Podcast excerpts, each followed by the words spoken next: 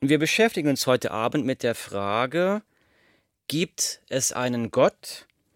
Und in diesem dritten Teil wollen wir uns die Frage stellen, wer ist Gott eigentlich? Wie ist er? Was ist sein Charakter? Wie wird Gott in der Bibel beschrieben? Und dazu möchte ich einen Bibeltext aus dem Evangelium nach Lukas vorlesen. Und ich lese Lukas Kapitel 15, Verse 1 bis 7. Und ich lese. Oft kamen Steuereintreiber und andere, die als Sünder galten, um Jesus lehren zu hören. Die Pharisäer und Schriftgelehrten nahmen Anstoß daran, dass Jesus sich mit so verrufenen Leuten abgab und sogar mit ihnen aß. Deshalb erzählte Jesus ihnen folgendes Gleichnis. Wenn jemand hundert Schafe hätte und eines würde weglaufen und sich in der Wüste verirren, würde er dann nicht die 99 Schafe zurücklassen, um das Verlorene zu suchen, bis er es wiedergefunden hätte. Und dann würde er es voller Freude auf seinen Schultern nach Hause tragen. Wieder daheim würde er alle Freunde und Nachbarn zusammenrufen damit sie sich mit, mit ihm darüber freuen, dass er sein verlorenes Schaf wiedergefunden hat. Genauso ist im Himmel die Freude über, ein, über einen verlorenen Sünder, der zu Gott zurückkehrt. Das lese ich jetzt nochmal. Vers 7 sagt, genauso ist im Himmel die Freude über einen, einen verlorenen Sünder, der zu Gott zurückkehrt, größer als über 99 andere, die gerecht sind und gar nicht erst vom Weg abirrten. Zitat Ende. Und das war aus der Bibel, aus dem Buch Lukas, Kapitel 15, Verse 1 bis 7. Und wir lesen hier einen Bericht, einen Zusammenstoß, die Jesus mit religiösen Leuten hatte. Und wir lesen hier in diesem Bericht, dass Leute mit schlechtem Ruf, also Sünder, Steuereintreiber, Sünder, wir lesen woanders auch Prostituierte, die kamen zu Jesus und die wollten Jesus hören.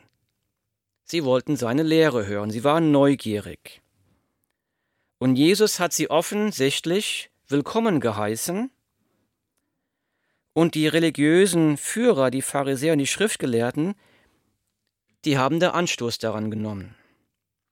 Die waren darüber empört, dass Jesus mit Menschen mit schlechtem Ruf Zeit verbracht hat. Also sie hatten ein gewisses Bild von Gott gehabt. Also in den Augen der Pharisäer und Schriftler war Gott jemand, der Sünder und schlechte Menschen ablehnt und nichts mit ihnen zu tun haben will. Und zur Antwort auf diese Empörung der religiösen Führer, als Antwort gibt Jesus dieses Gleichnis. Und Jesus spricht in der Bibel oft in Gleichnissen. Ein Gleichnis ist eine weltliche Geschichte, die etwas über Gott und das Himmelreich erklärt. Das sind so ganz geniale Geschichten, die tatsächlich tiefe religiöse Wahrheiten übermitteln. Und in diesem Gleichnis spricht Jesus davon, dass ein Hirte hundert Schafe hat. Und eines dieser hundert Schafe hat sich verirrt.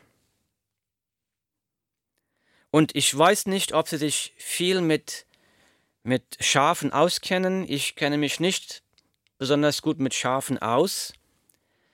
Aber das eine, was ich weiß, ist, dass Schafe völlig wehrlos sind. Dass Schafe ohne ihren Hirten dem Tod ausgeliefert sind. Sie haben, sie können einem Feind nicht weglaufen, sie haben keine Zähne, die können nicht treten. Mit anderen Worten, Schafe haben keinen Verteidigungsmechanismus. Ohne den Hirten ist ein Schaf dem Tode gewiehen. Und Jesus sagt dies in diesem Gleichnis.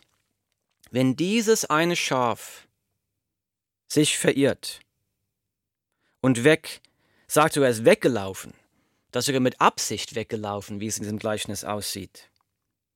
Und es hat sich jetzt verirrt. Und dann sagt Jesus in dem Gleichnis, der Hirte wird die 99 Schafe zurücklassen und wird dem einen Schaf nachlaufen, bis er es gefunden hat.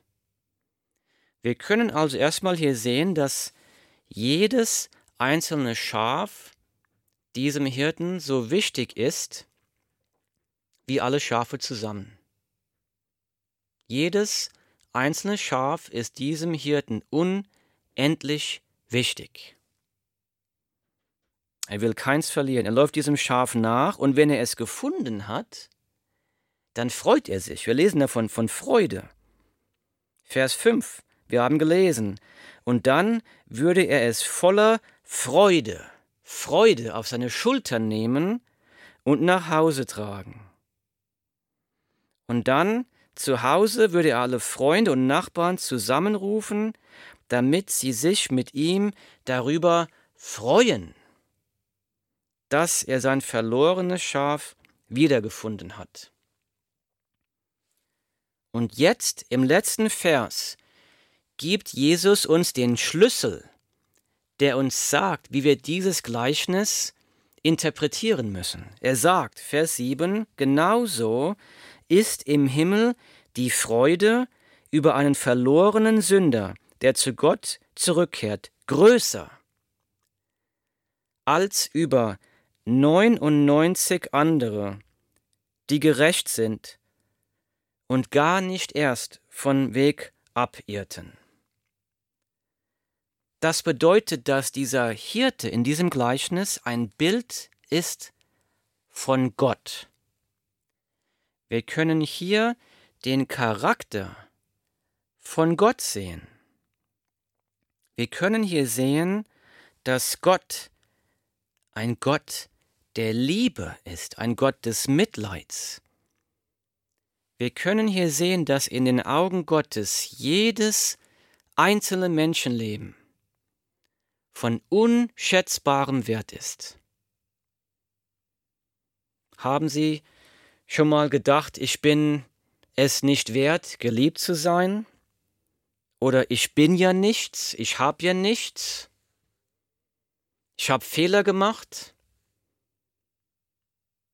Und dieses Gleichnis sagt uns, dass egal, ob sie von der Schafherde Gottes weggelaufen sind oder was auch immer sie getan oder nicht getan haben in ihrem Leben, dass Gott sie liebt,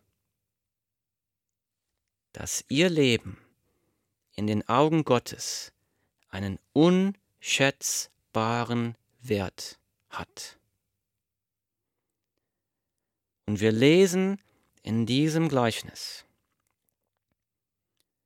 dass Gott sie so sehr liebt, als ob sie der einzige Mensch der Welt wären. Gott liebt sie so sehr, als ob sie der einzige Mensch der Welt wären. Jetzt fragt einer Timo, wie kannst du denn sowas sagen? Und wir lesen das in diesem Gleichnis. Denn wir sehen hier, Gott lässt die 99 Schafe zurück und geht dem einen verlorenen Schaf nach. Nicht um das eine verlorene Schaf zu bestrafen oder um es zu rügen, zu schlagen. Er sucht das Schaf, um es auf seinen Schultern zu ihm nach Hause zurückzutragen, um sich über das Schaf wieder freuen zu können. Wir sehen also, dieser Gott, der in der Bibel beschrieben wird, ist ein Gott der Liebe, ein Gott des Mitleids, ein Gott der Freude. Ein Gott der Freude. Sehr interessant. Und wir sehen hier in diesem Gleichnis, dass Gott alles tut, um uns Menschen zu suchen. Wir denken oft, wir müssten Gott suchen, wir müssen ihn finden, wir müssen auf Pilgerfahrt gehen, wir müssen fasten, wir müssen religiöse Leistungen bringen. Aber Jesus sagt uns hier, dass Gott die Initiative ergreift. Gott ist es, der Versöhnung mit uns haben möchte. Gott ist es, der zu uns kommt, uns sucht. Warum? Weil er sie und mich liebt. Und ich glaube, dass die Liebe Gottes ist so groß, so bedingungslos, dass wir uns so eine Liebe überhaupt nicht vorstellen können. So, jetzt ist die Frage, zurück zum Vers 7, wo Jesus sagt, genauso ist im Himmel die Freude über einen verlorenen Sünder, der zu Gott zurückkehrt. So, jetzt ist die Frage, wer ist damit gemeint? Wer ist mit diesem verlorenen Schaf gemeint? Dieses Schaf, das Gott sucht und dieses Schaf, das Gott wieder bei sich haben möchte. Wer ist dieses Schaf? Ich möchte dazu aus der Bibel vorlesen, aus Römer Kapitel 1. Wir haben Vers 20 schon im ersten Teil gelesen. Ich möchte aber noch die beiden Verse vorher lesen. Ich lese aus der Bibel, aus dem Buch Römer Kapitel 1, Verse 18 bis 20. Denn es wird geoffenbart Gottes Zorn vom Himmel her über alle Gottlosigkeit und Ungerechtigkeit der Menschen, welche die Wahrheit durch Ungerechtigkeit aufhalten, weil das von Gott Erkennbare unter ihnen offenbar ist, da Gott es ihnen offenbar gemacht hat. Denn sein unsichtbares Wesen, nämlich seine ewige Kraft, und Gottheit wird seit Erschaffung der Welt an den Werken durch Nachdenken wahrgenommen, so dass sie keine Entschuldigung haben. Ich will diesen Text einmal auseinandernehmen. Also der erste Vers sagt, denn es wird geoffenbart Gottes Zorn vom Himmel her über alle Gottlosigkeit. Wir lesen hier über Gottes Zorn. Jetzt mag jemand sagen, Timo, wie kann denn das sein? Wir haben noch gerade im Lukasevangelium gelesen, dass Gott ein Gott der Liebe ist, dass Gott dem Verlorenen nachläuft, den Verlorenen sucht, den Verlorenen wieder zu sich haben möchte. Wie kann denn da die Bibel sagen, dass der Zorn Gottes geoffenbart wird über alle Gottlosigkeit? Wie kann denn das sein? Und hier steht also, denn es wird geoffenbart Gottes Zorn vom Himmel her über alle Gottlosigkeit und Ungerechtigkeit der Menschen, welche die Wahrheit durch Ungerechtigkeit aufhalten, weil das von Gott Erkennbare unter ihnen offenbar ist, da Gott es ihnen offenbar gemacht hat. Da wollen wir erst einmal gucken. Ich äh, werde auf die Frage gleich antworten. Ich möchte aber zuerst einmal darüber nachdenken, was hier eigentlich mit Gottlosigkeit gemeint ist. Gottlosigkeit. Gottlosigkeit bedeutet eine fehlende Gottesfurcht, eine Missachtung der göttlichen Gebote. Aber ich will es mal etwas anders formulieren. Gottlosigkeit. Gottlosigkeit ist unser innerer Drang, die Existenz Gottes mit aller Gewalt wegzudrängen. Zu sagen, ich will nicht Gott dienen, ich will keinen Gott haben, ich brauche keinen Gott. Und das kann man daran sehen, das ist ein kleiner Test. Wenn Sie einen Artikel lesen in der Zeitung und dieser Artikel äh, hat die Überschrift äh, wieder ein Beweis dafür, dass man der Bibel nicht Glauben schenken darf. Ich vermute einmal, dass Sie diesem Artikel bedingungslos Glauben schenken werden. Und wenn Sie jetzt einen Artikel lesen, worin stehen würde, Gott existiert, wir müssen zu Gott umkehren, da ist die Wahrscheinlichkeit sehr hoch, dass Sie automatisch annehmen, dass dieser Artikel falsch ist. Wir haben also so einen eingebauten Drang, die Existenz Gottes zu verdrängen. Ich will Gott nicht. Deshalb, wenn ich jemanden höre, der mir über die, der die Existenz Gottes anzweifelt, dann glaube ich das. Und ich recherchiere nicht. Ich schaue mir nicht an, welche Forschung hat dieser Mann angestellt. Stimmt das wirklich, was er gesagt hat?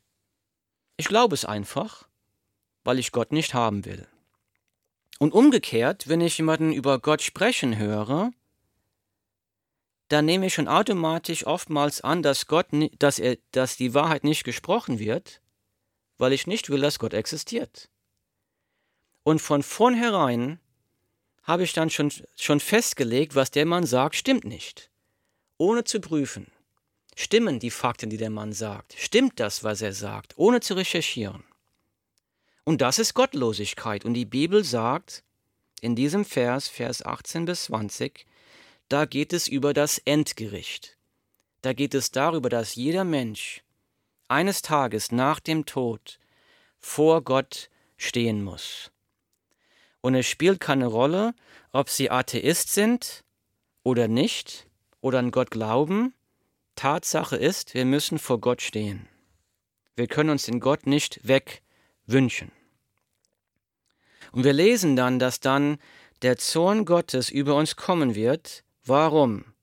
Hier steht, denn es wird geoffenbart Gottes Zorn vom Himmel her über alle Gottlosigkeit und Ungerechtigkeit der Menschen, welche die Wahrheit durch Ungerechtigkeit aufhalten, weil das von Gott Erkennbare unter ihnen offenbar ist, da Gott es ihnen offenbar gemacht hat. Das bedeutet, Gott wird dann sagen, warum hast du an meine Existenz nicht geglaubt? Warum bist du mir nicht gefolgt? Dann werden wir vielleicht sagen, ich habe nicht dran geglaubt. Und Gott sagt, du hast keine Ausrede. Ich habe mich der Welt offenbart. Du kannst in jeden Buchladen gehen, sagt Gott, und dir die Bibel kaufen. Auf dem Weg zur Arbeit fährst du an zig Kirchen vorbei. Und du hörst vielleicht mal eine Predigt, aber du, das wird alles zur Seite gebracht. Und Gott sagt, diese Ausrede wird nicht zählen am Tag des Gerichts. Gottlosigkeit gegen Gott leben, Rebellion gegen Gott. Wir können vor Gott nicht bestehen. So, jetzt zurück zur Frage, wie kann es sein, dass Gott im Lukasevangelium als liebender, suchender, guter Hirte dargestellt wird? Und wir lesen in Römer Kapitel 1, dass der Zorn Gottes auf die Gottlosigkeit kommt. Wie kann das sein? Und wir, äh, das, das ähm, kann man sich dadurch erklären, dass Gott nicht will, dass er diesen Zorn auf uns lenken möchte. Im 2. Petrus Kapitel 3 Vers 9 da sagt die Bibel, dass Gott nicht will, dass auch nur einer verloren geht. Er will, dass alle zur Umkehr kommen. Also Gott will nicht, dass der Zorn Gottes auf ihn kommt. Und was Gott hier sagt, ist das, wenn jemand am Endgericht vor Gott steht, dann wird sich dieser, dann wird Gott nicht diesen Menschen in die Hölle schicken, dieser Mensch schickt sich selbst in die Hölle. Selbst. Denn die Bibel sagt, dass Jesus Christus in die Welt kam, um für unsere Sünden zu sterben. Wir sehen dieses Gleichnis von diesem verlorenen Schaf. Jesus Christus kam in die Welt, Gott im Fleisch, um die Verlorenen zu suchen, zu finden und zu retten. Jesus sagt Johannes Kapitel 10, Vers 11, ich bin der gute Hirte. Der gute Hirte opfert sein Leben für die Schafe. Jesus kam, um sich für sie und für mich zu opfern. Weiter sagt Jesus, ich bin der gute Hirte. Ich kenne meine Schafe und sie kennen mich. Also wir lesen in der Bibel, dass Gott sie liebt. Gott ist ein, ein, ein Gott der Liebe. Er hat sie geschaffen. Er hat sie geschaffen für eine Beziehung mit ihnen. Er will mit ihnen durch das Leben gehen in einer Gemeinschaft. Er will ihnen vergeben. Er will sie segnen. Er will mit ihnen durch dieses Leben gehen, durch den Tod hindurch. Und dann mit ihnen im ewigen Leben zusammenleben für immer. Das ist der Wille Gottes. Deshalb kam Jesus in die Welt, um für uns, für unsere Sünden zu sterben. Und wie kann ich erklären, dass Gott auf einer Seite Zorn hat, auf der anderen Seite Liebe und Mitleid? Und ich habe das schon mal erklärt, aber das kommt daher, die Bibel beschreibt Gott als 100% gerecht. Und als gerechter Richter muss Gott jede Straftat, jede Sünde bestrafen. Aber die Bibel beschreibt Gott auch als 100% barmherzig, liebevoll, vergebend. Und dieser Konflikt zwischen barmherzig und gerecht, dieser Konflikt wird am Kreuz gelöst. Gott sagt am Kreuz, ja, du bist ein Sünder, du bist schuldig, aber die Strafe, die für dich bestimmt ist. Die habe ich auf Jesus Christus, meinen Sohn, gelegt. Und er ist für deine Sünden gestorben. Und dieses Opfer von Jesus Christus macht es möglich, dass wir eine persönliche Beziehung mit Gott haben dürfen, durch Jesus Christus. Ich lese nochmal vor, Johannes Kapitel 10, Vers 14. Da sagt Jesus, ich bin der gute Hirte. Ich kenne meine Schafe und sie kennen mich. Jesus kam, um eine persönliche Beziehung mit ihnen zu haben. Es geht weiter. Ein äh, paar Verse später, Johannes 10, Verse 27 und 28. Meine Schafe hören auf meine Stimme, ich kenne sie und sie folgen mir. Ich schenke ihnen das ewige Leben. Meine Frage ist die, kennen Sie Jesus? Kennen Sie seine Stimme? Kennt Jesus Sie? Und diese Beziehung der Liebe, muss durch eine Entscheidung gestartet werden. Eine Entscheidung. Diese Entscheidung sagt, dass die Bibel Umkehr.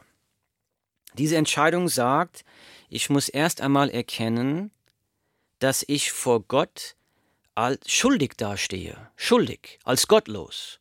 Ich habe Gott nicht gewollt, ich habe mein Leben nach, meinen, nach meiner Richtschnur gelebt, ich habe mich nicht über Gott gekümmert, nicht um sein Wort gekümmert, ich stehe schuldig vor ihm. Wenn ich heute sterben würde, dann würde ich die Hölle verdienen. Also wir müssen das erstmal erkennen und bekennen. Zweitens, glauben, dass Jesus Christus für meine Sünden gestorben ist am Kreuz. Und dann Nummer drei, eine Entscheidung zu treffen, die mich viel kosten kann, ist aber eine einmalige Entscheidung. Und die Entscheidung ist die, ich will sagen, ja, Jesus, ich will diese persönliche Beziehung mit dir. Ich will dein Schaf sein, ich will dir folgen, ich will deiner Stimme folgen, ich will deine Stimme hören. Koste es, was es wolle. Du sollst der Oberbefehlshaber meines Lebens werden. Ich will dir totale Herrschaft über jeden Bereich meines Lebens geben. Und hier geht es nicht um eine Mitgliedschaft in einer Gemeinde oder um Kirchensteuer oder um einen Pastor. Hier geht es darum, Jesus Christus zu folgen mit einer persönlichen Beziehung mit Jesus Christus. Und Sie gehen vielleicht durch Ihr Leben. Sie kennen Jesus nicht. Sie haben versucht, ein erfülltes Leben zu leben. Sie haben versucht, es mit Geld zu versuchen. Sie haben versucht, mit Geld glücklich zu werden. Sie haben versucht, mit Karriere glücklich zu werden, mit einem Beruf, der sie erfüllt. Sie haben versucht, mit einer Ehe glücklich zu werden. Sie haben versucht, mit Reichtum, mit Ruhm, mit Ehre berühmt zu werden. Aber sie sehen eigentlich, dass sie keinen Frieden haben. Ihr Leben ist leer, unerfüllt, denn Gott hat sie geschaffen für eine persönliche Beziehung mit ihm. Und ohne diese persönliche Beziehung können sie diese Fülle nie erleben. Lassen Sie mich beten. Himmlischer Vater, Herr, wir danken dir für deine Gnade und für deine Liebe. Herr, wir danken dir, dass dein Sohn Jesus Christus in die Welt kam, der gute Hirte, um Sünder wie uns zu suchen, zu finden und am Kreuz durch sein Blut zu retten. Jesus, ich danke dir, dass egal wer hier gerade zuhört, dass jeder Mensch die Möglichkeit hat, heute Vergebung der Sünden zu finden, heute neues Leben zu finden, heute neu anzufangen mit dir. Und Herr, ich bitte dich, dass du durch deinen Heiligen Geist wirkst in den Herzen der Zuhörer, dass du Erweckung schenkst, dass du Erlösung schenkst, dass du Menschen zu dir bringst. Darum bitte ich im Namen von Jesus Christus. Amen.